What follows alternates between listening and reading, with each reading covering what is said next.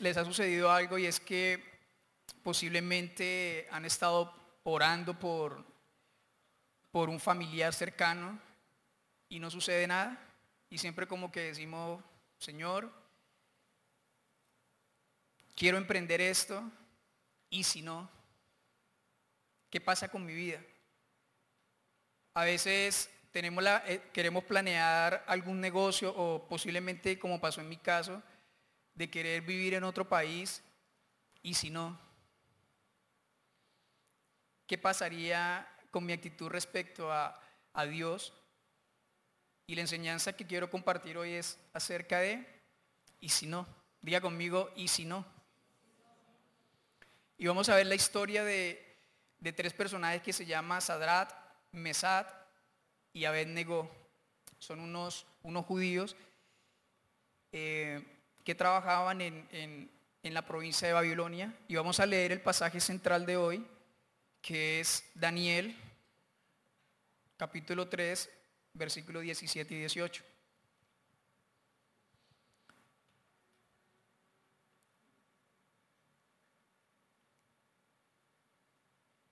Dice la palabra, he aquí nuestro Dios, a quien servimos puede librarnos del horno de fuego ardiendo, y de tu mano, oh rey, nos librará.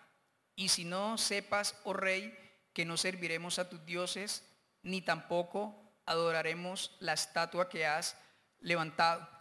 Resulta que para ese tiempo existía el rey Nabucodonosor.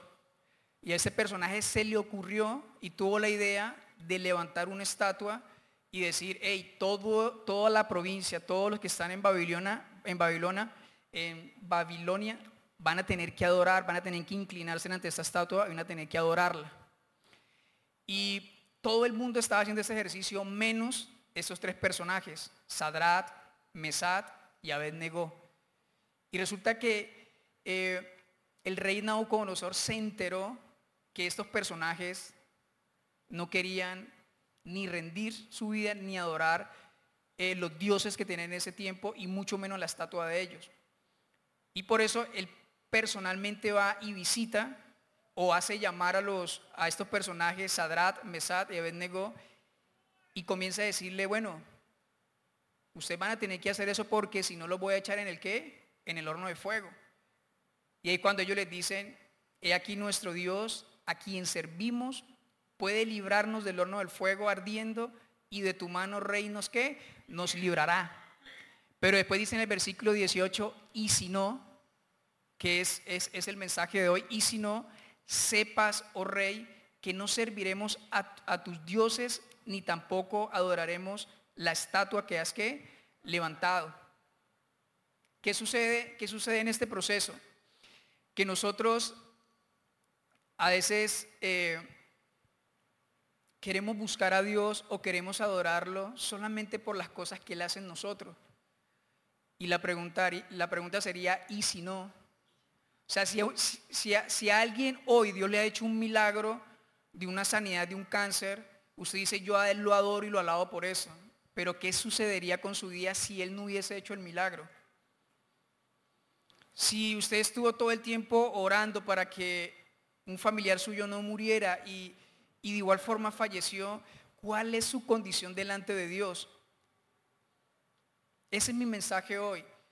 ¿Y, qué sucede después del pasaje que acabamos de leer de, estos personajes cuando, cuando sencillamente decidieron que no rendirle culto al Dios de ellos, ni mucho menos inclinarse ante la estatua de, de Nabucodonosor? Y dice la Biblia en el Daniel 3, 21, 29 en adelante, dice, entonces estos varones fueron atados con mantos, sus calzas, sus turbantes y sus vestidos, y fueron echados dentro del horno de fuego ardiendo. Y como la orden del rey era apremiante y lo habían calentado mucho, la llama del fuego mató a aquellos que habían alzado a Sadrat, Mesat y Abednego. O sea, era, era tan impresionante el calor que había en ese, en ese horno de fuego que las personas que llevaban a estos personajes alzados, ¿qué dice la palabra? Que murieron. O sea, yo me imagino ellos como queriendo entrar y, ese calor abrumante inmediatamente que los mató y inmediatamente echaron a, estos compadres allá al, horno de fuego. Dice, y estos tres varones, Sadrat, Mesad y Abednego, cayeron atados dentro del horno de fuego ardiendo. Versículo 24, entonces el rey Nauconosor se qué? Se espantó y se levantó apresuradamente y dijo a los de su consejo, ¿no echaron a tres varones atados dentro del fuego? Ellos respondieron al rey, es verdad, oh rey. Versículo 25, y él dijo, he aquí yo veo cuatro varones sueltos que se pasean en medio del fuego sin sufrir ningún qué, ningún daño. Y el, y el aspecto del cuarto es semejante a hijo de los dioses. Entonces Nabucodonosor se acercó a la puerta del horno de fuego ardiendo y dijo, Sadrat, Mesaya Abednego, siervos del Dios Altísimo, salid y venid. Entonces Sadrat, Mesaya y Abednego salieron en medio, de en medio del fuego. Versículo 27. Y se juntaron los sátrapas, los gobernadores, los capitanes y los consejeros del rey para mirar a estos varones cómo el fuego no había tenido poder sobre ellos, eh, poder alguno sobre sus cuerpos, ni aún el cabello de su cabeza había, se había quemado, sus ropas estaban intactas y ni siquiera olor de fuego tenía. Entonces Nabucodonosor dijo, bendito sea el Dios de ellos, de Sadrat, Mesat y Abednego, que envió a su ángel y libró a sus siervos que confiaron en él, que no cumplieron el edicto del rey y entregaron sus cuerpos y entregaron sus cuerpos antes que servir y adorar a otro, a otro Dios que su Dios. Entonces vemos que estos tres personajes tenían una convicción que totalmente clara. O sea, ellos sabían que sí o sí no iban a qué? Adorar la estatua ni adorar a los dioses que habían en ese tiempo. O sea, sea que Dios los, los salvara a ellos y si no, de igual forma iban a qué? A pasar por el proceso del fuego. Y ese es el desafío que tenemos nosotros como hijos de Dios, tener la convicción y y me hace acordar este, este, este pasaje sobre, sobre la convicción que yo tenía eh, en mi juventud, porque mis papás en todo el proceso que, aunque ellos no, no, eran cristianos, eh, en ese tiempo siempre me, me dijeron, hey Gerson, eh, si usted lo llega a coger la policía en una discoteca, en un bar, téngalo por seguro que lo van a coger y lo van a llevar a lavar baños al puesto de policía. Entonces eso a mí me, me cargaba como de, una situación de decir, hey, después de los, de los 18 años, ¿me voy a qué? Como, como, como, decimos, después de los 18 años voy a empezar a tener una, una vida de, desenfreno. Y yo decía, y otra convicción que mi papá me, y mi papá me decían era, hijo, usted tiene que llegar virgen al matrimonio. Y mis papás no, no eran cristianos, pero ellos siempre me sembraron como, como eso y prácticamente toda esa convicción que yo tuve, la empecé a aplicar en el proceso de mi vida como cristiano. Y después dice el versículo 29, eh, dice, por lo tanto, ahí donde íbamos, lo voy a leer, dice el versículo 29, por lo tanto, decreto que todo pueblo, toda nación, vamos en el versículo 29, por, eh, 29, ¿no es cierto? Por lo tanto, decreto que todo pueblo, nación o lengua que dijere blasfemia contra el Dios de Sadrach, Mesach y Abednego sea descuartizado y su casa convertida en muladar, por cuanto no hay Dios que pueda librar como este. Entonces, eh, me impresiona bastante este, este, este pasaje que, que estamos leyendo y ha sido como el desafío de mi vida. Decir, Señor, ¿por qué, ¿por qué le sirvo a Él? ¿Será que le sirvo a Él únicamente por, por lo que Él ha hecho en mi vida? Y a veces nosotros como cristianos necesitamos entender tantas cosas de Dios que, que si nosotros logramos eh, llevar nuestra vida de acuerdo a los planes de Él, nosotros vamos a poder entender muchas cosas. Y yo decía, Señor, pero ¿por qué es importante conocerle por lo que, por lo que tú eres. Y él me decía, Gerson, es que yo ya lo hice todo por ustedes. Entonces yo decía, uff, ejemplo. Yo siempre le digo, yo le puedo decir al Señor, hey Señor, perdóname este pecado. Y Dios le dice a uno, hey, yo hace rato perdoné su pecado. En la cruz yo entregué a mi hijo por todos los pecados de la humanidad. Y yo decía, bueno, Señor, ¿y entonces cómo es el asunto ahí? Me decía, no, la palabra de Dios dice que si nosotros somos, si nosotros confesamos nuestro pecado, Él es fiel y justo para qué? Para perdonarlo. O sea que el asunto del perdón de pecado es un asunto de qué? De confesión. Entonces cuando, cuando yo, yo le fallo a mi esposa, una cosa es decirles, hey, esposa, quiero que me perdone, y usted está esperando el perdón. Y resulta que una cosa es decirle, hey, quiero confesarle mi pecado, quiero decirle que hice esto, esto, esto. Es mucho más que, más difícil. Pero es la forma como nosotros delante de Dios vamos a recibir su qué, su perdón. Entonces hay muchas cosas de la palabra que dice Señor, por eso es muy importante conocer el señorío de Él. Quiero que leamos un momento Juan 17, versículo 1. Y dice, después de que Jesús dijo esto, dirigió la mirada al cielo y oró así, Padre, ha llegado la hora, glorifica a tu Hijo, para que tu Hijo te glorifique a ti, ya que le has conferido autoridad sobre todo mortal, para que Él les conceda vida eterna a todos los que le han que dado. Entonces, parte del proceso de nosotros ver a Dios en, en ese nivel de su señorío es que nosotros necesitamos reconocer su autoridad. Porque a veces eh, el no reconocer la autoridad de Dios, a veces nos lleva a hacer cosas que no tenemos que hacer. Y una de las cosas que siempre he tenido en mi corazón, y es decir, hey Dios, pueda que yo esté haciendo cosas para Dios que ni siquiera Él me mandó a hacer. Entonces posiblemente estamos haciendo cosas para Dios que ni siquiera Él nos ha mandado a hacer. Y eso es demasiadamente peligroso. Porque la semana pasada la pastora compartió, no sé si fue hace 15 días la semana pasada, ella compartió sobre el caso de Saúl. A Saúl le pareció fácil decir, no, yo he visto al sacerdote cómo hace sacrificio, yo también lo puedo hacer, pues yo soy el rey, yo lo puedo hacer. Y él dijo, no, pues como es, como es algo para Dios, y resulta que cometió un error que catastrófico, tanto que ese error le, le, costó prácticamente el trono. Y ahí fue cuando, ahí donde sale el mensaje donde dice que Dios no quiere que sacrificio, sino que obediencia. Entonces para nosotros es demasiadamente importante en este proceso de poder conocer el señorío de Él, el poder reconocer totalmente la autoridad de Dios. Y mire lo que dice acerca de Jesús, Mateo 28, 18.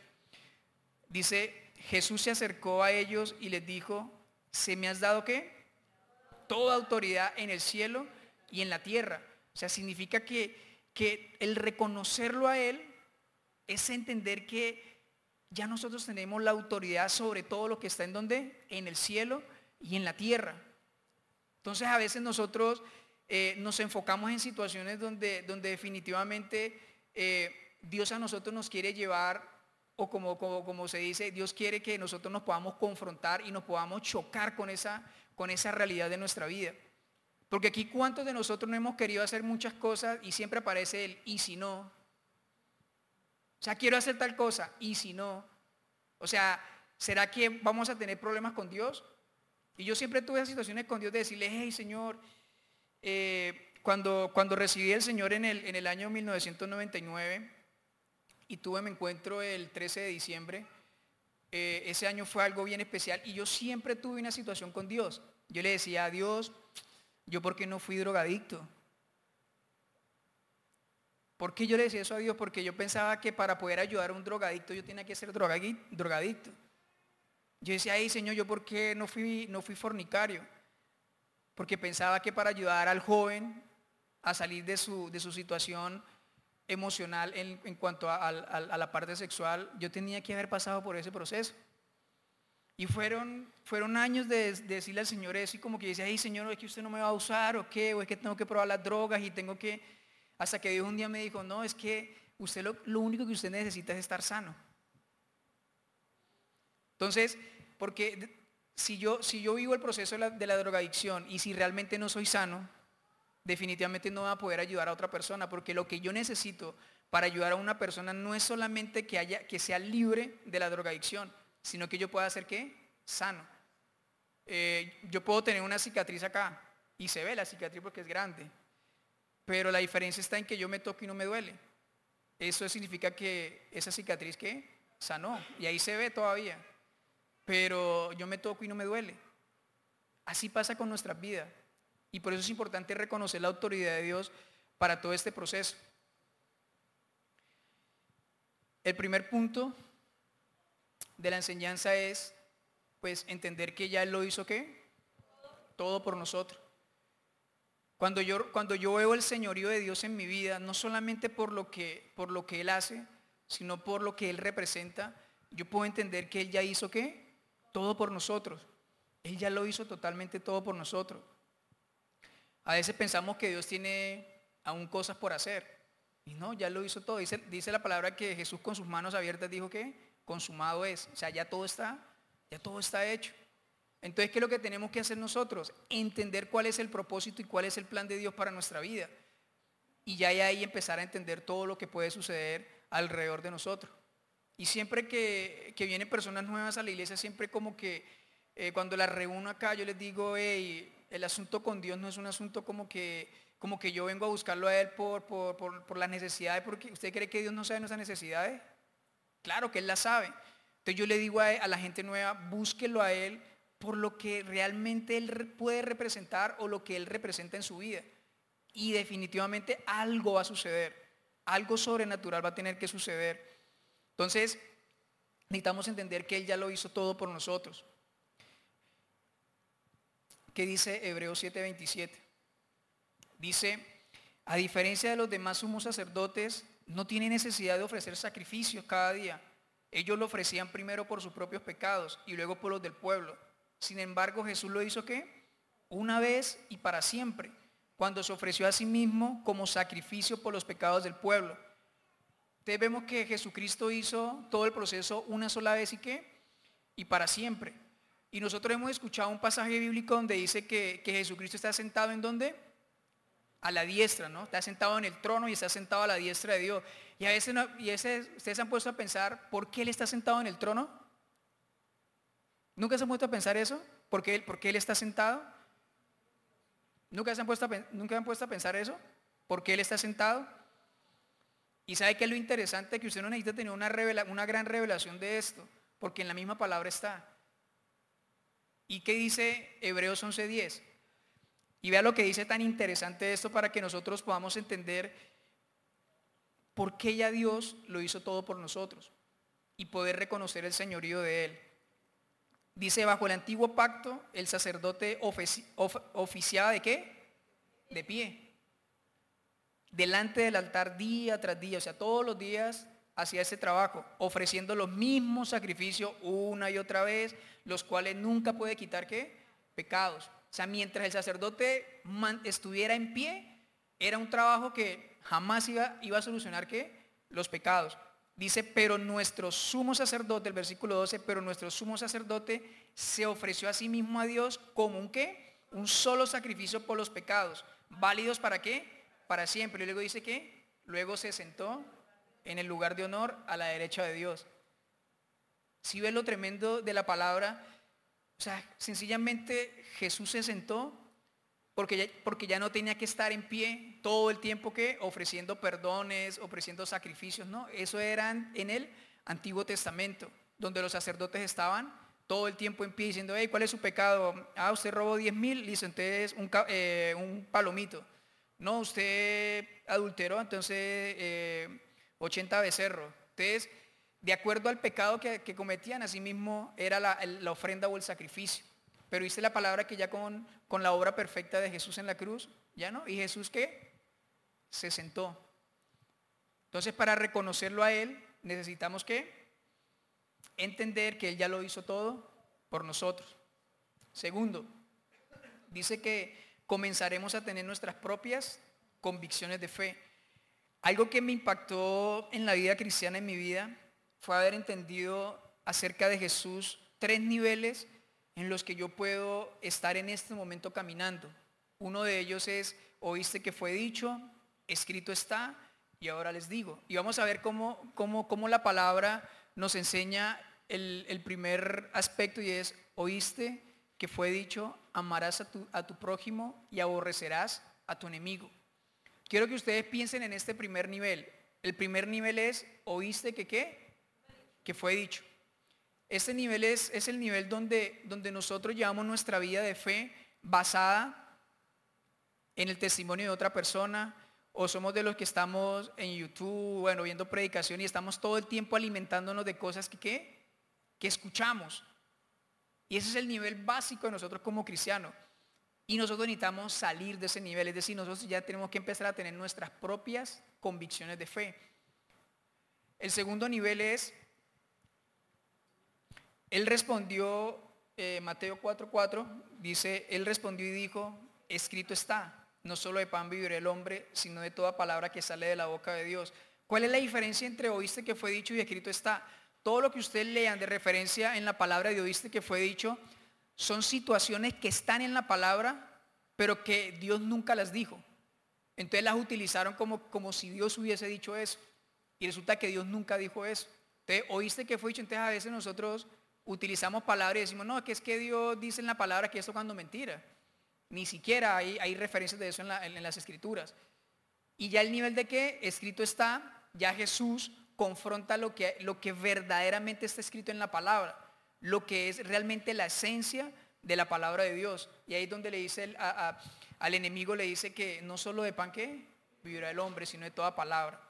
Entonces, el segundo nivel ya viene a ser, ya es cuando nosotros definitivamente estamos conectados con qué? Con la palabra de Dios. ¿Qué es lo que está escrito en la palabra? Ahí es cuando empezamos a tener un poco más de firmeza en la palabra de Dios. Y el siguiente nivel que es el que me gusta bastante y es el nivel en el que siempre he querido pues, estar ahí involucrado, es el nivel de, pero yo qué, yo les digo, no juren de ningún modo ni por el cielo, porque es el trono de qué, de Dios. Ese nivel es, bien especial porque es cuando ya usted basado en la palabra, basado en lo que, lo que usted tiene, en las convicciones de Dios, ya usted empieza a qué, a caminar. Ya es cuando usted ve que si hay una situación difícil, Dios le va a dar a través de la luz de la palabra qué es lo que tiene que hacer y usted comienza a caminar en pasos de qué? De fe. Aquí en este nivel es donde definitivamente nuestra fe cobra qué? Cobra valor, cobra esencia. Y un, ejemplo en el caso de, nosotros y en, personal como familia, nosotros nos sucedió eh, un caso con, con mi hijo Juan José, bueno, y también con Gerson Joel y nosotros desde que, desde antes de, tener todo, toda la situación de, planear nuestros hijos, eh, nosotros consagramos nuestros hijos a Dios. Y, para nosotros era, era demasiadamente importante que nuestros hijos pues, pudieran estar consagrados para Dios. Y a nosotros se nos presentó una situación con mi esposa, ella ya tenía, iba a cumplir creo que dos tres meses de, embarazo, y mi esposa comenzó a tener pues dolores, dolores bajos. Y nosotros pues visitamos al médico y bueno, fuimos en urgencia. Y allá le hicieron una ecografía. Y dentro de la ecografía pues apareció una situación donde, donde el, feto, yo le digo el frijolito, eh, tenía, según el dictamen, estaba el 60% desprendido. Y hacia alrededor eh, tenía pues coágulos de sangre o era la parte de sangre. Entonces cuando, cuando la doctora en ese, en ese momento vio, vio el dictamen, pues lo primero que le dijo a mi esposa, ¿usted está sangrando? Entonces mi esposa le dijo, no, yo no estoy sangrando. Entonces para ellos era como que la situación de decir, oiga, pero si no está sangrando está como raro, porque esa sería como una patología del proceso de lo que ella tenía, que era algo así como, ¿cómo era que se llamaba?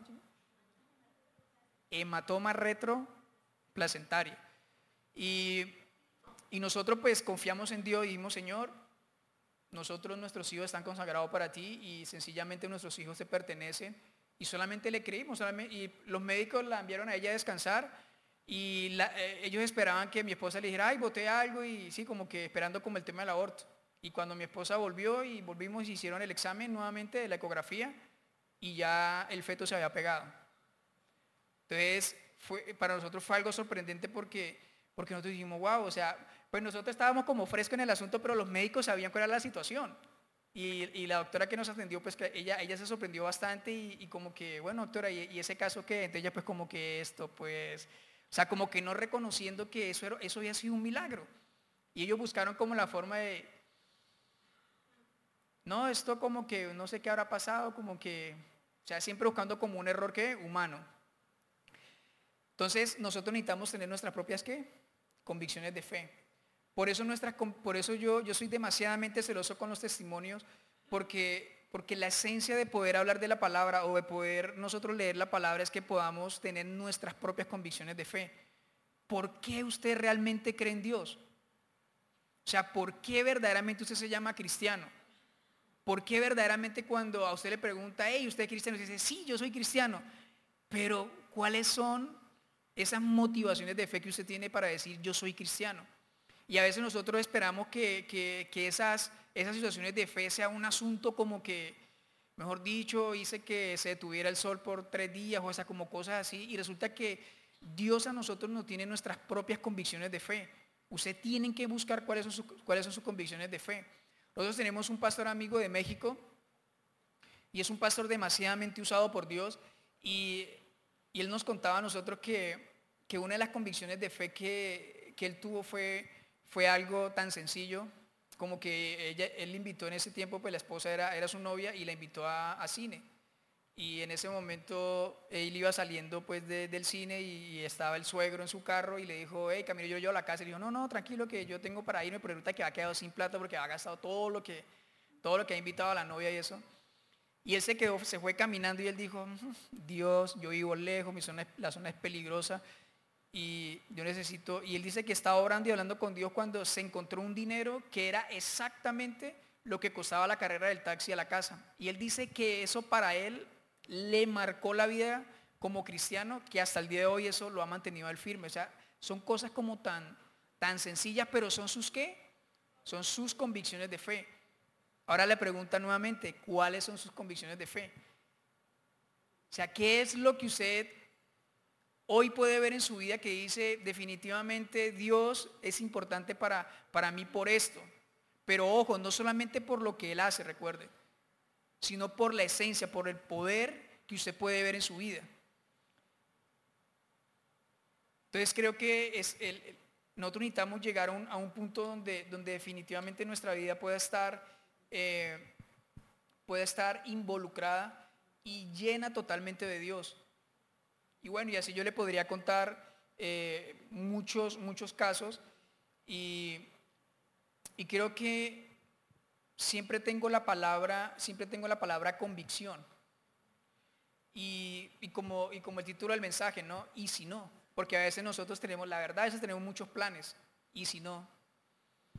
Y a nosotros nos pasó con mi esposa, bueno, o, personalmente a mí, el año pasado eh, pues tuve la oportunidad de, poder hacer un viaje y, un viaje de 48 días por Estados Unidos y de estar visitando ciertas iglesias haciendo un trabajo. Y yo dije, no, todo está bien. Yo decía, uy, ya tenemos todo planeado, vamos a vivir a Estados Unidos. Y o sea, todo estaba funcionando perfectamente bien.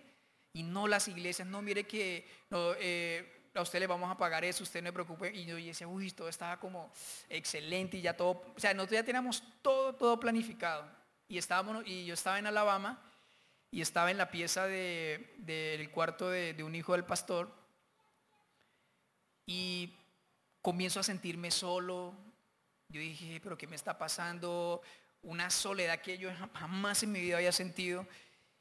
Y Dios trajo una convicción y, fue, la, fue la decir, hey, le voy a hablar. Y yo decía, uy, el Señor me va a hablar. Te comencé a orar, Señor, sé que me quieres hablar. Y, y fue literal, y me dijo Dios, Mire, usted, usted sigue en ese, en ese punto como de, querer mirar su vida en la gente. O sea, como que si, si yo estoy bien en esto, pues como que sí, o sea, Dios está por ahí. Y entonces Dios me dice, no es el tiempo que se venga para Estados Unidos. Y cuando Dios me dijo eso fue literal, yo inmediatamente llamé a mi esposa por, por videollamada y le dije, amor, ya no nos venimos para Estados Unidos. Y fui tajante, no como que, no, mi amor, pues como que esto por aquí, por allá. No, fui tajante. Y le dije, mi amor, ya no nos venimos para Estados Unidos. Digo, ya teníamos todo. Y dije, pues igual, vamos a ir, vamos a ir a Estados Unidos. Y bueno, eso nos sirvió para estar por lo menos tres meses y estar pues en familia y poder disfrutar pues con mis hijos, que ellos pudieran conocer muchas cosas. Pero ahí vivimos él y si no. Y yo regreso aquí, cuando regresamos a Colombia, pues fue algo bien, bien especial porque pues claro, hay muchas cosas que le cambian a uno y yo llego a Colombia y voy a recoger el carro y cuando voy a recoger el carro me voy orando y digo, Señor, eh, por obediencia estamos nuevamente en nuestra tierra. Señor, yo, yo, yo, quiero creer que esta, esta tierra es la que nos va a bendecir a nosotros. Aquí es donde tú nos vas a bendecir. Aquí es donde, donde vas a hacer algo, algo sobrenatural en nuestras vidas. Pero le dije algo tan, tan, tan, tan genuino. Yo le dije, Señor, pero no es solamente que yo venga a confiar en esta tierra, sino que yo quiero ser confiable para Neiva. Porque el problema es que nosotros hablamos mal de Neiva, pero la pregunta es qué hacemos nosotros por Neiva. O sea, nosotros hablamos bien de Neiva, hablamos bien de la economía de Neiva, ¿la hacemos o no lo hacemos? Y yo determiné en ese momento, Señor, yo me voy a volver qué? Confiable para Neiva.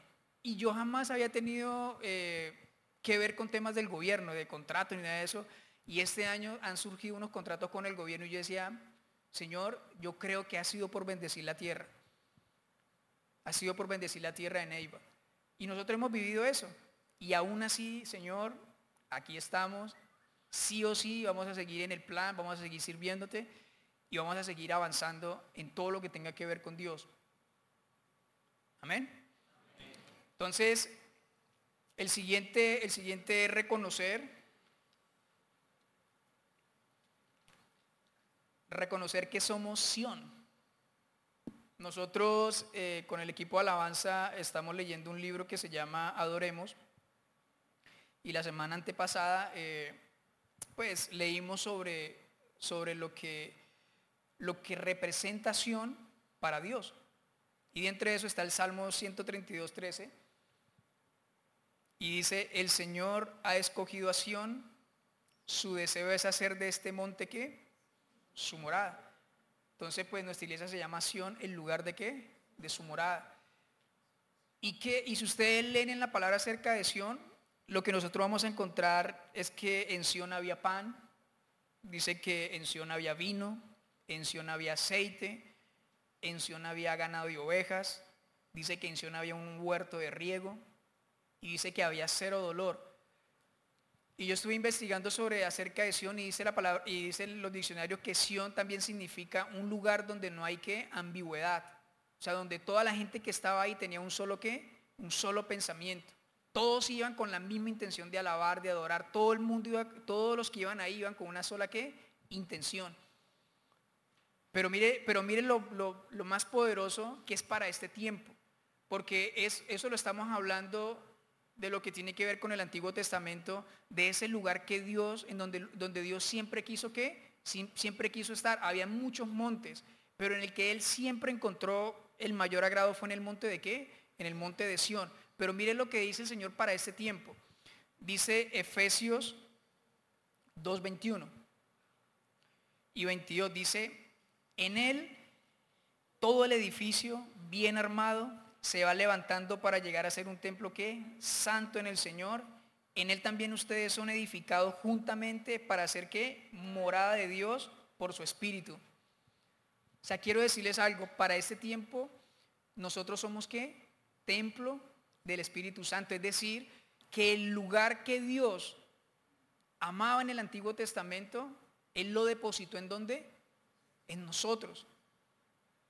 Es decir, que en nosotros qué se debe manifestar. Y la pregunta es, ¿por qué no se está manifestando? ¿Y qué es lo que se tiene que manifestar? Les dije que era qué? Pan. Eso para nosotros qué representa? Todas las necesidades físicas. ¿Y un asunto de qué? De fe. Y yo les decía a ustedes eh, cuando, está, eh, cuando estábamos orando que, que la palabra es como un alimento, es un pan. Y si nosotros durante toda la semana estamos llevando una, una, vida pues donde estamos cargados, peleas, discusiones, es decir que toda la semana nos estamos alimentando de qué? De eso. Y si nosotros no leemos palabras ni oramos durante la semana, pues cuando vengamos aquí ya estamos llenos pero no llenos de, para, no llenos de qué, no de la palabra, sino de que de todos los prejuicios. Entonces, cuando, cuando ustedes vienen a escuchar el mensaje, ustedes ya están llenos. Entonces, por eso es necesario que antes de venir o antes de ustedes buscar a Dios, ustedes se puedan vaciar delante de Dios para que Dios los pueda llenar de Él. Eso debe ser un asunto natural en nosotros, porque somos qué? Sión. Y eso se tiene que manifestar en nosotros. En nosotros se tiene que manifestar esa libertad esa fe. Dice que también había vino. Ese vino que representa alegría y manifestar los dones. Por eso si tenemos situaciones de estar todo el tiempo bravo, en eh, todo el tiempo como en tribulación, quiero decirle que ese no es el plan de Dios. Ni Dios está esperando eso del templo. Eso se tiene que manifestar en nosotros. Dice que había aceite. El aceite hace referencia acerca de la unción y la sanidad. Entonces normalmente lo que, lo que yo hago es cada 15 días y en ocasiones cada mes, eh, cuando me estoy duchando, yo utilizo una, oración de fe donde, donde yo digo, Señor, yo oro para que tu mano poderosa pase sobre mi cuerpo y todo lo que tiene que ser restaurado se restaura, todo mi sistema, eh, todos, los, todos mis sistemas se puedan organizar, eh, todo. Yo hago un tema de oración, decirle, Señor, ¿por qué? Porque si nosotros nos descuidamos en eso, pues van a pasar situaciones pues que no queremos que suceda. Entonces, porque eso está dentro de nosotros, unción y sanidad. Dice que había ganado y ovejas, símbolo de prosperidad, pero a su vez era la forma como se presentaban que ofrendas y sacrificio. Entonces significa que, que, dentro de nosotros debe, debe ser algo natural el asunto de la, de la prosperidad. Y cuando yo hablo de prosperidad no tiene, no, o sea, la palabra cuando habla de prosperidad no es un asunto que tiene que ver solamente con dinero, sino en que nosotros eh, no nos falte absolutamente nada. Yo me, yo me considero totalmente próspero, porque hasta el día de hoy no me ha faltado y ni me faltará que nada. Yo le digo siempre, a, en el caso de los estudiantes del SENA, yo les digo, ¿para qué me voy a comprar un carro que vale 100 millones de pesos para endeudarme con un carro como ese, cuando, cuando saber que el carro que tengo es lo suficiente para qué, para que me transporte. Eso es lo que yo necesito ahora. Yo no necesito impresionar a quién, a nadie. Entonces yo, yo manifiesto mi prosperidad de esa forma, que no me falte absolutamente qué, nada. Entonces si nos hace falta algo, ahí es donde necesitamos entrar con Dios y decirle, hey Señor, quiero que tú me hables, qué es lo que está pasando en mi vida, porque definitivamente eso no es normal dice que era un huerto de qué? De riego.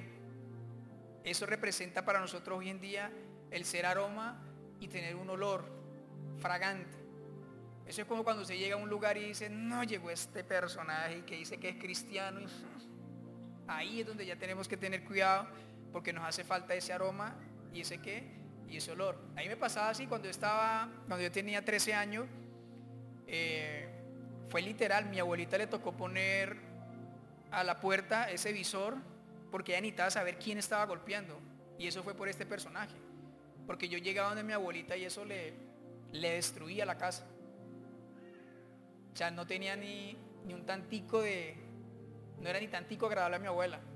Pero hoy en día tengo la satisfacción que mi abuela, desde que me ve, ella quiere abrazarme, quiere, me pregunta cómo estoy.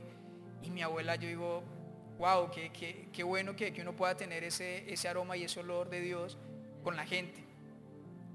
Y algo que también tenía Sion en ese, en ese tiempo era cero dolor. Entonces, si muchas de esas cosas se están manifestando en nosotros, tenemos que preguntarle a Dios qué está pasando. Porque ese es el lugar en el que Dios decidió estar. Este lugar fue el que Dios decidió estar. Entonces, ya para terminar, creo que, el desafío que tenemos nosotros como, como hijos de Dios es definitivamente llevar nuestra vida como, como los personajes que leímos al comienzo, que fue Sadrat, Mesad y Abednego, que pese a la situación en la que estaba, sea que Dios lo sacara del horno o no, siempre iban a qué? Adorar a Dios. Y jamás iban a doblar sus rodillas y jamás iban a, permitir que los ídolos de ese tiempo gobernaran sus vidas.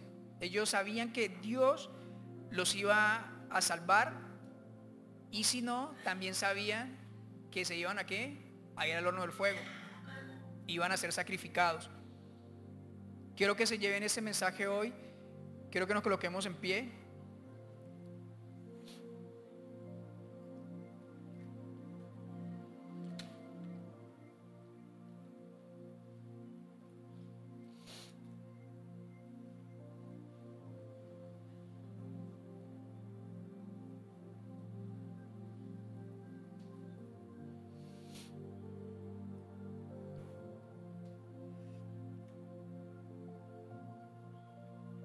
Quiero que comiencen a orar.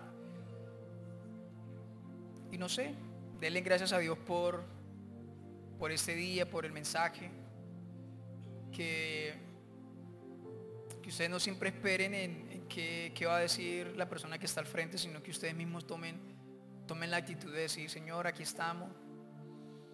Te queremos definitivamente honrar por lo que tú eres, por la esencia, porque tú eres el Señor, porque tú eres el Santo de Israel, porque tú eres el todo para nuestras vidas. Y denle gracias aún si, si ha hecho cosas por ustedes, pero dígale Señor, yo quiero ir al siguiente nivel donde, donde mi vida pueda ser gobernada no solamente por lo que haces, sino porque, porque puedo entender que tú eres un Dios poderoso, que tú eres un Dios soberano y que tú tienes autoridad sobre todas las cosas.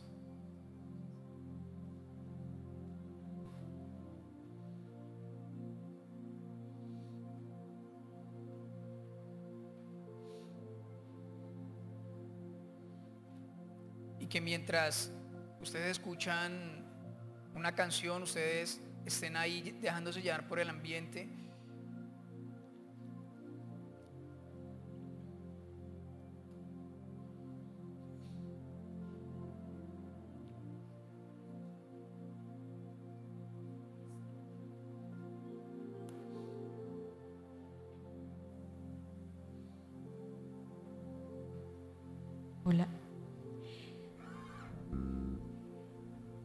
Es amor que me sostiene, el que me levanta, el que me da paz, me da seguridad. Es tu amor que me sostiene,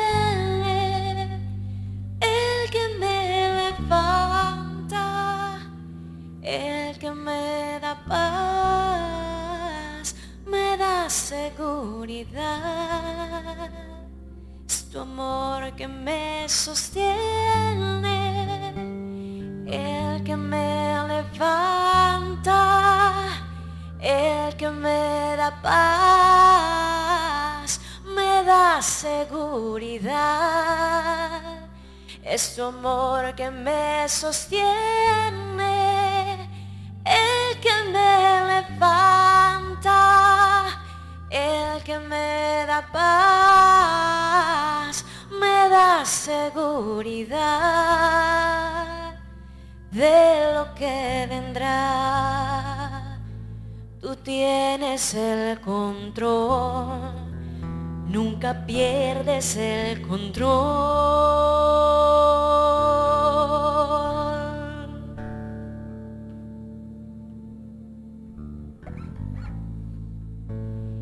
tienes el control, nunca pierdes el control.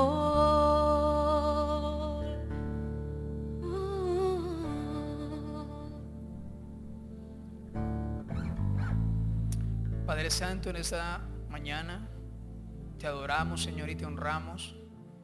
Gracias por lo que tú eres, Señor, y lo que tú representas en nuestras vidas. Queremos salir, Señor, de este lugar con la convicción de lo que tú eres, Señor. Padre, que te podamos amar, que te podamos adorar, no solo por lo que tú haces, Señor, sino por la esencia de tu presencia. Porque hay muchas cosas, Señor, dice tu palabra, que tú ya has derramado, Señor, para nosotros. Es más el sacrificio de la cruz nos enseñaste que ya consumado es, Señor, que ya todo está hecho. Padre, abre nuestros oídos espirituales, Señor. Abre nuestros ojos espirituales para poder ver la verdad de tu palabra, Dios. Padre, que no vivamos más por lo que escuchamos, sino que vivamos por lo que dice tu palabra, por lo que está escrito en ella, y que podamos caminar en la revelación, en la luz de tu palabra y que estemos dispuestos, Señor, a dejarnos guiar por lo que Jesús nos está diciendo. Padre, llévanos a ese lugar, Señor, donde nos vamos a conectar con tu plan y con tu propósito, Dios. Porque tú nos has mandado a la tierra, Señor, con algo específico. Algo que viene de la eternidad. Padre, y si de algo vamos a tener que dar cuenta, Dios, algo que vamos a tener que darte cuenta, Señor, es que hicimos con nuestros dones, que hicimos con nuestros talentos. Estoy totalmente seguro, Señor, que nunca nos irás a preguntar qué tanto dinero hiciste. Nunca nos irás a preguntar si fuiste profesional, si fuiste ingeniero, si fuiste médico. Jamás nos irás a preguntar eso. Estoy totalmente seguro que nos irás a preguntar qué hicimos con nuestros dones y nuestros talentos. ¿Qué hicimos con el llamado que tú nos has dado? Y por eso queremos servirte a ti, Señor. Padre, y posiblemente no veamos muchas cosas, pero que aún así, Señor, podamos honrarte, podamos adorarte a ti, Señor. Digan conmigo, Dios, en esta mañana te queremos reconocer en nuestras vidas. Hoy queremos reconocer que Jesús es el Hijo de Dios. Hoy queremos reconocer que Jesús murió en la cruz por mí y por mis pecados. Hoy quiero reconocer que mi vida depende totalmente de ti y que hoy y que a partir de este momento empezaré a ver cosas sobrenaturales en mi vida. Que a partir de hoy empezaré a buscar mis propias convicciones de fe, que son las que me conectarán con el mundo espiritual y poder entender todo lo que tú tienes para mi vida. Te honro, Señor. Te bendigo porque tú eres un Dios soberano y todas las cosas serán para bien en mi vida y en mi familia. En el nombre poderoso de Cristo Jesús. Amén y amén.